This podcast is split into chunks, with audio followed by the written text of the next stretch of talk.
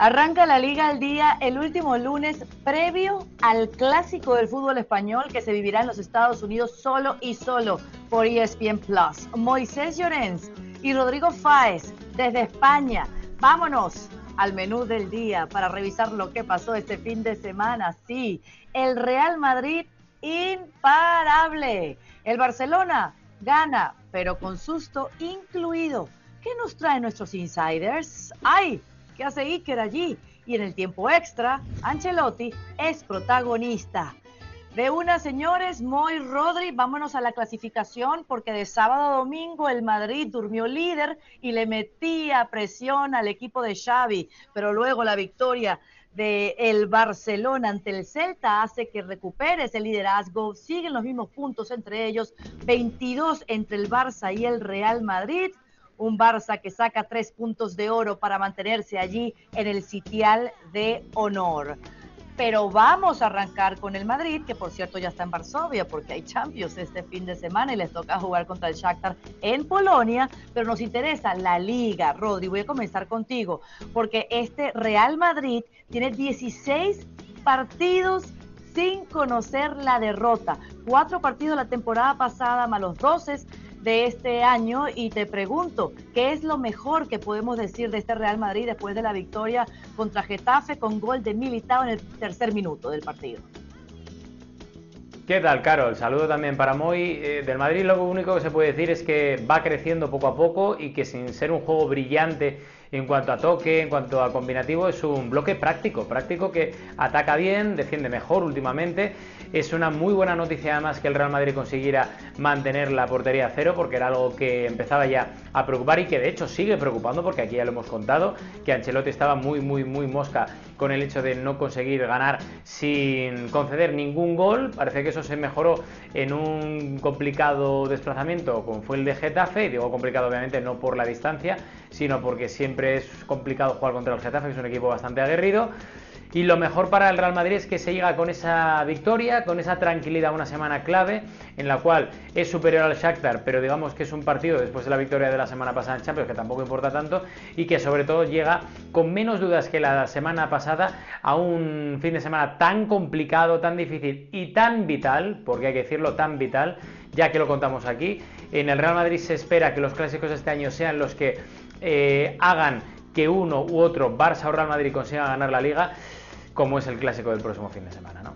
Moy, ¿tú cómo viviste lo que ha hecho el Madrid nuevamente, esta racha donde no conoce derrotas? ¿Veías el partido? Señores, amos de los 90 minutos, ¿algo para destacar pese a que no pudieron marcar más de ese gol de Militao? Bueno, a mí me recordó mucho el partido del Barça en Mallorca, es decir, un control total de la situación, pero entras en los últimos 10 minutos solamente con un gol de ventaja y, el Mallorca pudo empatar al Barça y el Getafe le pudo empatar al Madrid por posibilidad, es decir, porque el Madrid solamente tenía eh, un, gol de ventaja. Es cierto que el Madrid es muy sólido, a mí me da la impresión de que Ancelotti eh, eh, ha dado con la tecla, es decir, sabe, ha reforzado bien el centro del campo con, con Chouameni, que ha caído de pie, Camavinga es verdad que es como más intermitente, como más como que le cuesta más tener cierta regularidad, pero todo se ha dicho. Eh, el Madrid sabe lo que juega, sabe lo que quiere, cómo lo quiere. Y la verdad es que el fútbol no es brillante, pero sí que es efectivo. Y vamos a aprovechar de ver lo que decía Ancelotti en, en, referencia a esto, lo que dice Rodri, de dejar la portería a cero. Es normal pedirla ahora cuando llevas un solo gol de ventaja. Pudimos marcar más goles y dejamos la portería a cero. Allí, pues las gracias a Lunin, que ha estado bien siendo el suplente de Courtois. Últimamente tenemos muchas ocasiones y marcamos poco, Rodri. ¿A qué atribuyes esto? ¿Por qué les cuesta anotar? Bueno, hubo un gol ahí que el VAR lo, lo, elimina bien eliminado por el fuera de juego previo a la jugada. ¿Están extrañando mucho a un Benzema que no jugó en este partido?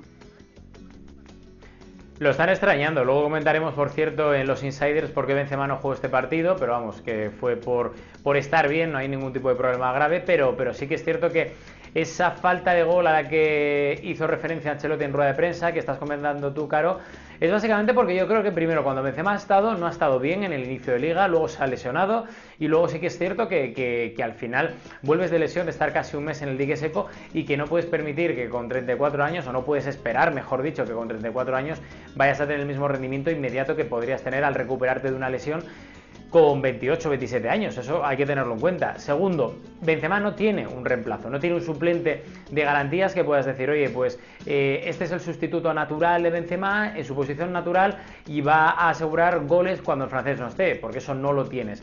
Puedes asegurar goles con Rodrigo, pero sería reconvirtiéndolo, o con Vinicius, que pueda tener un día más o menos inspirado, pero recordemos que son extremos más que delanteros centro. Por eso precisamente el Real Madrid está sufriendo este año, porque son muchas las circunstancias que están rodeando a la delantera y lo que hace es lo que yo comenté el verano pasado. Este mismo verano el Real Madrid no fue o no compró, mejor dicho, un delantero porque entendía que lo poco que había no gustaba y de cara a la próxima temporada hay meses suficientes para gastar e invertir en un delantero para que Benzema pueda tener un poco más de oxígeno y no haya esa cara independencia en el Real Madrid para eh, tener que anotar goles, que es lo que se está viendo en lo que está sufriendo más el Real Madrid en este inicio de liga.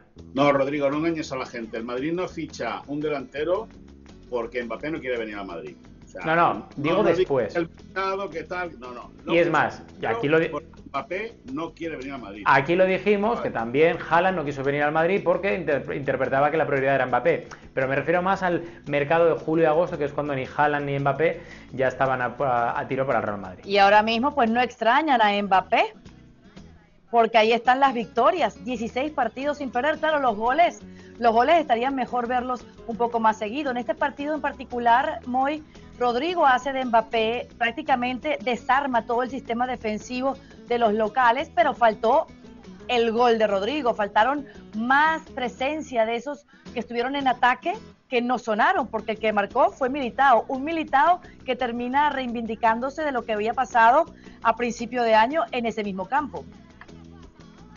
Sí, bueno, un Militao que se ha sentado, que encontró el año pasado mucha estabilidad con la llegada de David Alaba, que no pasa por su mejor momento, pero al final ha compensado muy bien las piezas eh, Caro Ancelotti. Eh, Militao está viviendo un momento, un momento muy dulce, un momento en el cual sabe que lo que hace tiene sentido, que le da rendimiento y evidentemente es, internacional, es un, jugador por el cual el Madrid pagó muchísimos millones de euros y es un tipo eh, eh, que poco a poco se está consagrando, que está llamado a ser eh, defensa del futuro del Real Madrid, más allá de Alaba, más allá de, de, toda, de toda esa cantidad de, futbolistas que va a tener el conjunto blanco la retaguardia, el líder de ese equipo en la parte de atrás ser Militao. Un Militao que resuelve su cuenta pendiente en Getafe, un Madrid que vive un estado de felicidad pura se vienen quizás rotaciones de cara al clásico, pero ya tendremos otra entrega el jueves para hablar de eso y después de lo que será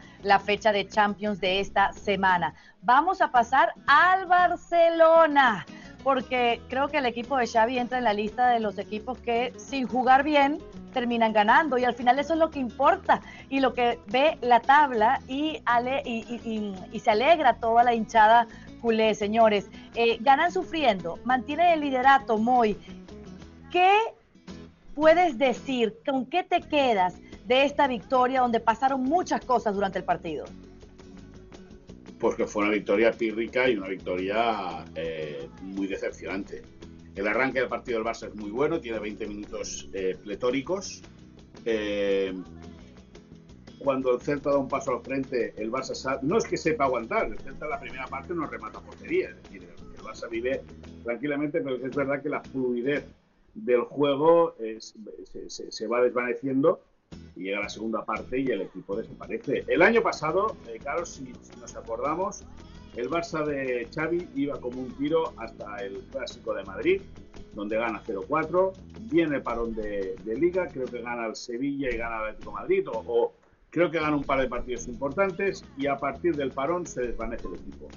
Y el Barça ha arrancado muy bien la temporada y cuando ha llegado el parón de, por selecciones, el del mes de septiembre, el equipo se, no, se haya, no es que se haya caído, ni mucho menos, pero no transmite las sensaciones de antes.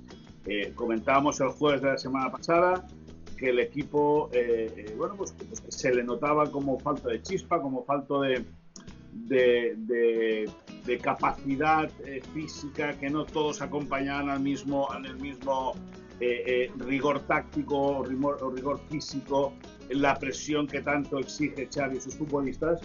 Y a mí me da la impresión de que por ahí pueden ir los tiros, es decir, que el equipo trabaja, pero empiezan, se empiezan a acumular minutos, que a lo mejor el trabajo no es tan efectivo lo hablo desde fuera, sin mm. haberlo visto, pero no parece tan efectivo, ¿por qué? Porque el Barça sufre físicamente, y si sufre el equipo físicamente en la jornada 8, Claro, unos buenos primeros 20 minutos ante un Celta que acabó con por lo menos cinco ocasiones para empatar y ganar el partido cuando estamos viendo los numeritos, un Ter Stegen que eh, se está ganando puntos o está haciendo ganar a su equipo puntos en la liga con paradones, una dependencia del portero en eh, el equipo de Xavi. Rodri, ¿qué película sacas tú de este partido?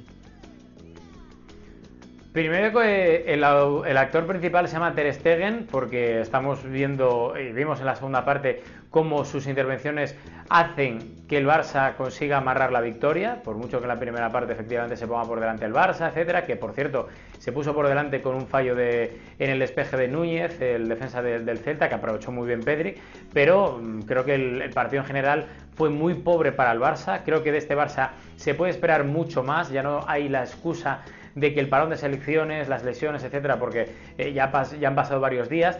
Y creo que contra el Celta de Vigo, cuando tú juegas en casa, sabiendo obviamente el potencial del Celta de Vigo, pero que no es más que un equipo de mitad de tabla, eh, tienes que hacer algo más. Y más sobre todo teniendo en cuenta que primero tienes eh, la victoria tan reciente del Inter de Milán y el partido que es vital de importancia en la Champions contra el Inter. Y luego tienes encima el cierre de la semana, que es el clásico contra el Real Madrid, en el que tampoco puedes fallar o que tienes que ofrecer algo más para intentar conseguir la victoria.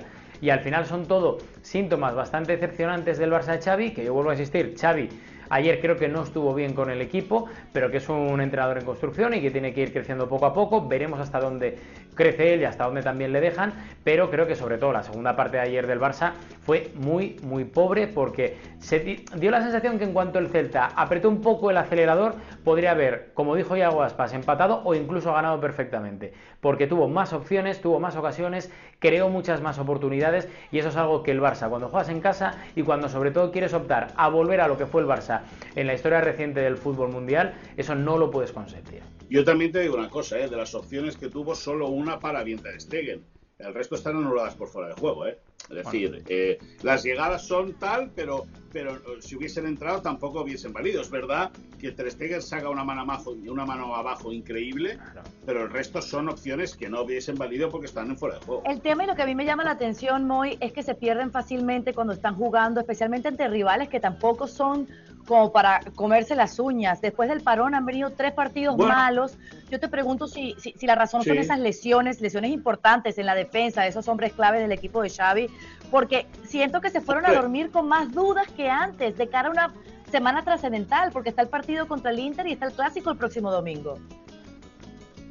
Sí, a ver, las lesiones en, en retaguardia han hecho daño y, han, y, han, y, cohiben al equipo, lógicamente, porque tú eh, eh, empieza esta temporada con una pareja de centrales eh, que puedes combinar con Eric García, que es uno de los futbolistas que más en forma está, ya no solo en el Barça, sino en el campeonato en general y posiblemente en el fútbol europeo, está a un nivel excepcional. Hay gente que, que lo mata por ir a selección o que mata a Luis Enrique por llevarlo cuando es posiblemente el mejor defensa que puede tener a día de hoy el fútbol español. y claro, con Cundé, la baja de Cundé, la baja de Araujo, eso, eso pues te genera te genera dudas. El que tenga que jugar Valde como lateral diestro siendo zurdo, pues tampoco ayuda mucho. El que Xavi tenga que contar con Piqué y con, eh, con Alba, que son dos jugadores con los cuales no se quiere contar más, pues evidentemente todo suma. Es decir, eh, eh, las sensaciones las sensaciones no son buenas. hay una cosa que estoy muy de acuerdo con lo que decía ahora Rodrigo, ¿no? De que Xavi es un técnico en formación. Xavi al final cuando cambia un partido no, o sea, lo que cambia es jugador por jugador. Es decir, no cambia el partido, no hace un cambio como para que, que vire el choque hacia otro lado. Él cambia a Rafinha, mete a Dembélé, quita a fulanito, mete a menganito, es decir, pieza por pieza.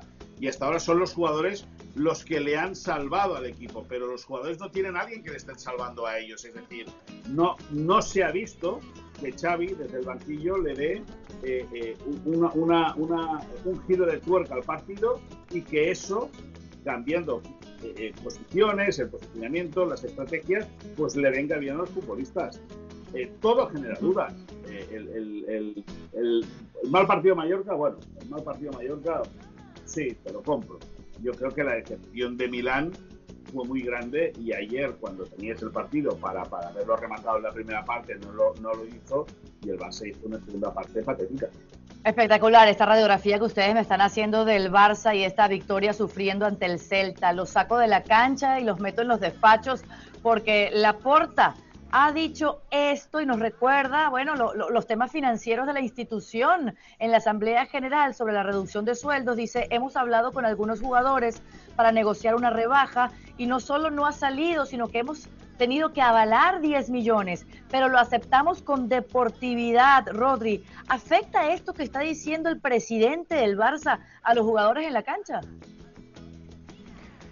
A ver, a ver, con deportividad, señor Laporta, o mucha deportividad eh, me estoy perdiendo o no acabo de entenderlo. O sea, decir que lo aceptamos con deportividad cuando tienes a Piqué y a Alba con los que no cuenta el club y los estás apartando a nivel deportivo de las alineaciones porque es un canteo, como dicen aquí en Madrid, lo que está pasando con, con Jordi Alba y con Piqué, a ver, pues, pues bueno, de cara a la galería está muy bien decir esto y dar esas explicaciones, pero con deportividad no lo están eh, interiorizando demasiado en el, en el Fútbol Club Barcelona. Más que nada porque si tuvieran deportividad dirían, oye, pues Xavi, utiliza a Piqué, utiliza a Jordi Alba como si fueran eh, jugadores de pleno derecho de la primera plantilla del Barça, pero está claro que no, porque se quieren deshacer de ellos, porque alguien en su día, en este caso Josep María Bartomeu, les firmaría unas renovaciones que están hipotecando al club. Vale, pues yo creo que ahí lo que tendría que hacer el Barça sería ser un poco más eh, práctico a la hora de decir y sobre todo natural a la hora de decir ciertas cosas, porque es que digamos que, que no cala, no cala. Yo hay una cosa que siempre digo a los protagonistas que no nos intenten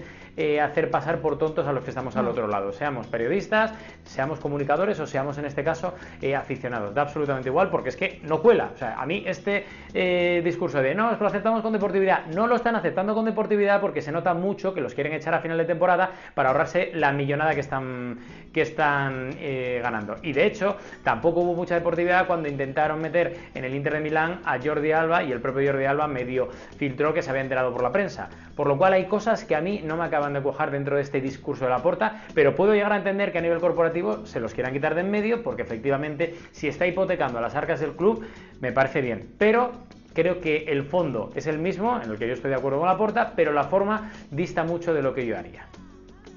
Voy, ¿a quién está señalando la porta?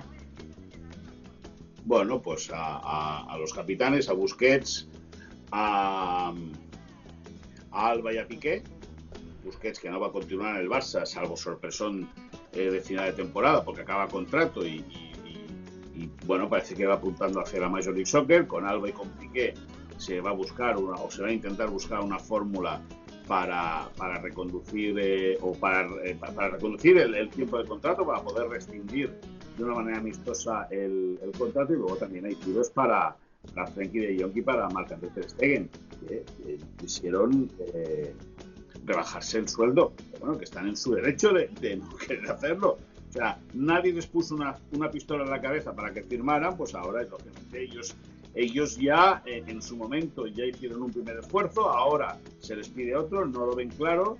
Eh, la Porta pide o explica que tuvieron que hacer un aval de 10 millones de euros en el cual participa Mateo Alemán para poder activar y poder hacer fuente una, nueva palanca con el, hecho de poder inscribir a jugadores una cosa, al final eh, el problema el problema no es de los futbolistas, el problema lo tiene el club y el que lo tiene que solucionar es el presidente y los ejecutivos.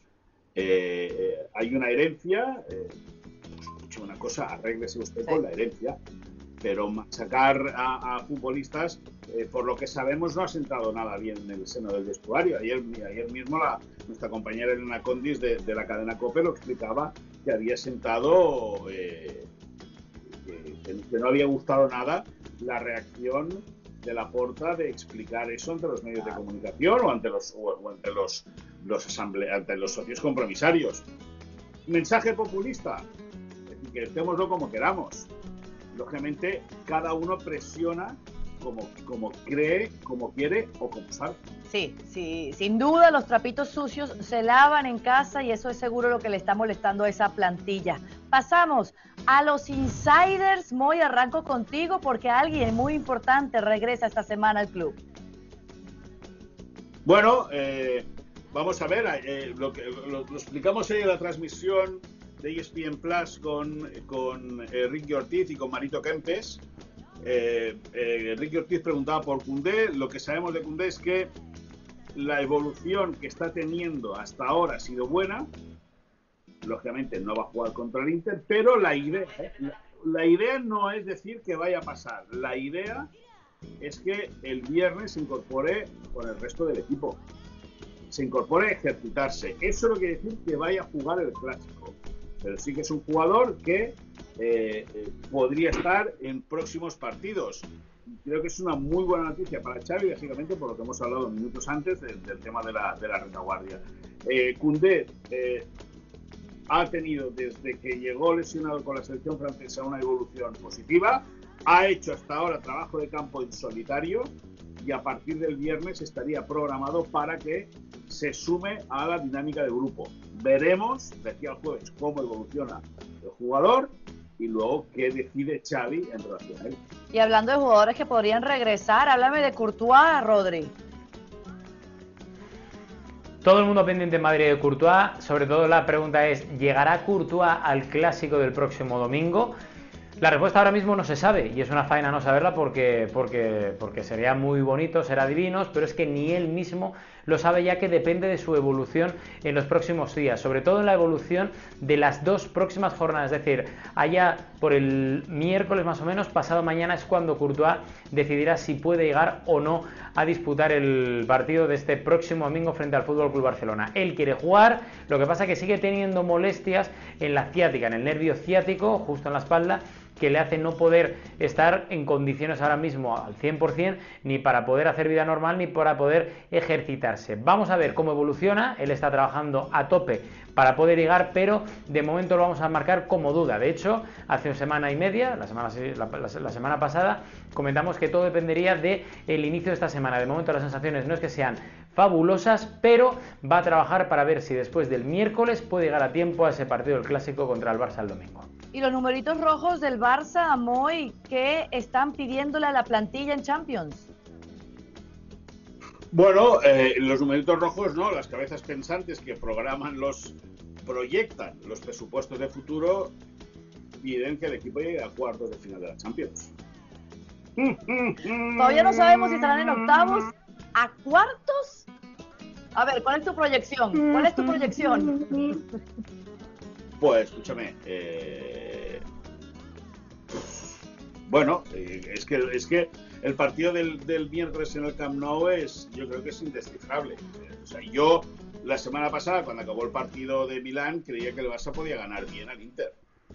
Pero a día de hoy tengo mis dudas. Si sale como la segunda de ayer, malo. Es decir, supongo que mañana, supongo que el miércoles pues Xavi eh, saldrá con Dembélé eh, en la derecha, o sea, que, no, no, hará probaturas raras, es decir, que, jugará con lo que todo el mundo espera. Y estoy convencido de que el público va a arrastrar y va a empujar y va a tirar al equipo a, conseguir el objetivo, pero ganando al Inter te acercas, a, te acercas a la ronda de octavos, tampoco depende de ti, es decir, te la jugarías en las dos últimas jornadas. Pero bueno, eh, yo he visto ya lo del año pasado, que el Barça cae en la fase de grupos, que te diga, yo me esperaría un poquito en, poder decir, en, poder opinar con, certeza de que se puede pensar. No estás solo en eso de las dudas alrededor del equipo de Xavi. Ahora, Rodri, no nos deje más con el suspenso, explícanos por qué no jugó Benzema en el partido ante Getafe. Hubo mucha gente que se, que se preocupó el otro día cuando sale la convocatoria, cuando ven que eh, Benzema no está incluido y sobre todo mm, con la proximidad del clásico, pero eh, desde el club lo que me dicen es un mensaje tranquilizador, lo mismo que informamos durante el fin de semana en ESPN, es decir, es una rotación por exceso de cansancio para no cargar demasiado el músculo y sobre todo teniendo en cuenta que Benzema va a estar dentro de esa lista de convocados porque ya ha viajado hasta Polonia con el Real Madrid para enfrentarse al Shakhtar y para tener suficiente recuperación y menos carga de trabajo de, trabajo, me refiero sobre todo un partido de máxima exigencia y llegar bien al próximo domingo contra el Barça. Es única y exclusivamente una rotación de descanso para, insisto, que los músculos estén bien, que él se vaya recuperando, que vaya cogiendo ese ritmo competitivo, que juegue contra el Shakhtar, pero que sobre todo llegue al 100% para jugar contra el Fútbol Club Barcelona. Por lo cual, calma, era algo ya esperado, así que el mensaje es tranquilizador por parte del vestuario, del cuerpo técnico y obviamente del club. En el Madrid nunca pasa nada, ¿eh? Nunca pasa nada. Courtois era para dos semanitas, para dos partiditos y ya lleva casi un mes parado. Pero cuando pase no te preocupes que ya te tenemos a ti, a ti y a todos los del Barça. Pero yo no sé, yo no, yo no, o sea, nunca pasa nada en el Madrid, todo está programado, todo está diseñado, es, un, es una maravilla, es una maravilla, es, es un, un, yo qué sé, es el Disney World del, del, mundo, ¿me entiendes? Todo es bonito, todo es alegre, todo son flores, todo... Felicidad pura. A ver, a ver, a ver, Moy, que es que no, no, no conoce lo que es la derrota en lo que va de temporada, por lo cual normal que sea todo maravilloso cuando la cosa empiece a torcerse, pues diremos todo lo que hay. Pero si de momento no hay mucho que achacar al Real Madrid, pues ¿qué quieres que haga? ¿No lo inventemos? Pues no. No, no, no, no. yo lo digo, yo lo digo por este tipo de lesiones y tal, que siempre al final te tienes que enterar por ti, por otros compañeros, de lo que pasa. Mm, mucho suspenso, mucho suspenso y no te gusta eso por tu olfato periodístico. Bueno, vámonos con tu último Insiders, muy. Bueno, eh, la cara y la cruz del partido de ayer en el Barça, y, lo sabe el cuerpo técnico, es Ferran Torres y Ansu Fati. Ansu Fati sale en, el, la última media hora de partido, cuaja unos buenos minutos, parece que poco a poco va recuperando esa punta de velocidad y Ferran Torres sigue negado. Eh, eh, no, no, no, tiene opción de jugar al espacio, no tiene opción de driblar con claridad, la opción, la posibilidad que tiene para meterlo en la portería la remata fuera.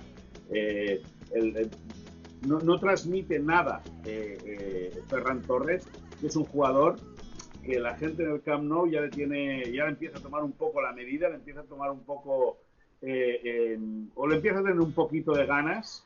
es el típico caso de jugador en el cual el, el, el Camp Nou mismo se lo puede llegar a comer.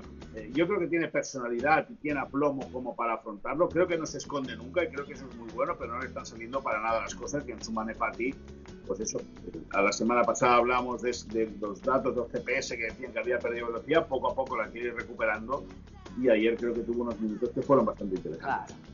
Bueno, Rodri, ¿nos vas a contar qué hizo ahora Iker Casillas en Twitter? Bueno, lo que todos sabemos, fue un oh. error garrafal. Mira, ¿no ves? Eh, Uf, pues, pues entonces mira, muy fácil. Es este es el tweet que ayer a mediodía dice, espero que me respeten, soy gay, feliz domingo, que nadie entendió al principio, porque ya sabemos cómo Siker Casillas, que le gusta mucho enredar en redes sociales, y dijimos, a ver qué pasa aquí, porque una de dos, si es serio, chapó, sombrerazo, nos levantamos y aplaudimos por tener esa esa o ese atrevimiento, mejor dicho, de dar ese pasito adelante y salir del armario. Lo que pasa que viendo un poco el historial de relaciones que había tenido Iker Casillas, pues era un poco extraño. Y todos sospechábamos que iba a ser una broma de muy mal gusto, como efectivamente luego fue. A pesar de que, de que Iker Casillas borrara a la hora y media más o menos el tweet, borró ese tweet, que por cierto tuvo una contestación también bastante lamentable de Carlos Puyol, diciendo que a ver si hacían público lo suyo, como que tenían En el fondo es peor. En el fondo es peor lo de Puyol que claro, porque Sí, bueno, digamos que no, se, lo, se, lo, tomaron a modo de, broma, ¿no? Y, y, quedó siendo una morisqueta o una broma de mal gusto. Total, total. Muy, muy mal gusto y sobre todo de forma pública. Más que nada porque luego él dice que su cuenta fue hackeada y que siente o da unas disculpas a la comunidad LGTBI. Por tanto, al final, y a ver, si te hackean, ¿por qué pides disculpas? Bueno, al final mucha gente se preguntaba por qué era. Y a mí, por lo que me cuentan, que fue lo que también informamos en el día de ayer en ESPN, además justo nada más salir el tweet, es que está muy enfadado, está muy cabreado con el acoso que está recibiendo Iker Casillas por parte de la prensa al corazón y que era una forma, insisto, muy, muy desagradable, lamentable de intentar espantar un poco a los paparazzi, pero le salió fatal, le salió fatal la cosa, ¿eh? Fatal, fatal. Ah. deja, claro, deja que te diga que en un chat interno que tenemos nosotros, Rodrigo dijo, nada más salir del chat, nada más salir del tweet, dijo en hora, hora y media, o borra o dice que ha hackeado la cuenta. Total, Una y otra. Claro, ya, ya no hay vuelta atrás después de que escribes esa declaración, sea en serio o en broma. O sea, tienes que dar el paso al frente. Total, total. Claro que, por cierto, eh, un último pequeño apunte, que además Moy lo sabe porque ha estado informando puntualmente de ello, es que ya se ha hecho oficial que Griezmann será jugador en propiedad del Atlético de Madrid hasta 2026, a cambio de que el Atleti le pague al Fútbol Club Barcelona 20 millones de euros más 4 en variables, cerrando así un capítulo bastante bochornoso por parte de, todos, vamos a decir, porque es que ni unos en su día firmaron lo que tendrían que haber firmado, el otro aceptó, luego el Atlético de Madrid dijo qué tal para intentar colársela al Fútbol Barcelona y al final el Barça recibe dinero, el Atleti puede pagar ese dinero que antes no tenía y sobre todo el jugador ya tiene las mismas opciones y dejan de hacer el paripé de meter el minuto 60-70 de cada partido y ya puede ser alineado sin ningún tipo de problemas ni sobre todo sin ningún tipo de límite de minutos por parte de... ¡Bravo! Tarifa Bien por el francés. Moy, cuéntame cómo está Messi. ¿Están las alarmas encendidas alrededor de sus molestias? Bueno, eh, se, lastimó la semana pasada cuando ante el Benfica, el partido de Champions League, se retiró los últimos 10 minutos, los últimos 10-15 minutos. A priori habían dicho también en el Paris Saint Germain que todo es muy bonito, y todo es muy global, y todo es maravilloso, que era nada, que era por, fatiga, que era descanso, y, al, final, al final las mentiras tienen las plantas muy cortas y el jugador está tocado, está, está eh, eh, no lastimado de gravedad, ni mucho menos, pero sí que, eh, lógicamente, ya el, mundial a la vista y una molestia, pues hace que, Messi haya decidido parar, no quiera arriesgar. El Paris Saint Germain, es verdad que si pierde contra el Benfica o no gana al Benfica en, en su estadio, en el Parque de los Príncipes, podría tener problemas para ser primero de grupo. Es verdad eso, pero final Lionel Messi conoce muy bien su cuerpo, ya lo, ya lo, ya lo hacía en su época en el Barça, decidió parar, tiene una pequeña molestia física y cuando se recupere vuelve Claro, eh, entre ceja y ceja está, es Qatar. Esa es la prioridad de Messi ahora mismo a final de año. Bueno, señores, un regalito para ustedes este tiempo extra, porque sí, el Madrid está en estado de felicidad pura y, y las gracias se las damos a quién, a Ancelotti, Rodri. ¿Cómo no? Yo siempre lo he dicho, Ancelotti ha sido un punto de inflexión importantísimo para el Real Madrid. Primero, por esos datos que estamos viendo de las 90 victorias en Liga. Miguel Muñoz tiene 257 y Zidane 124. Ahí está.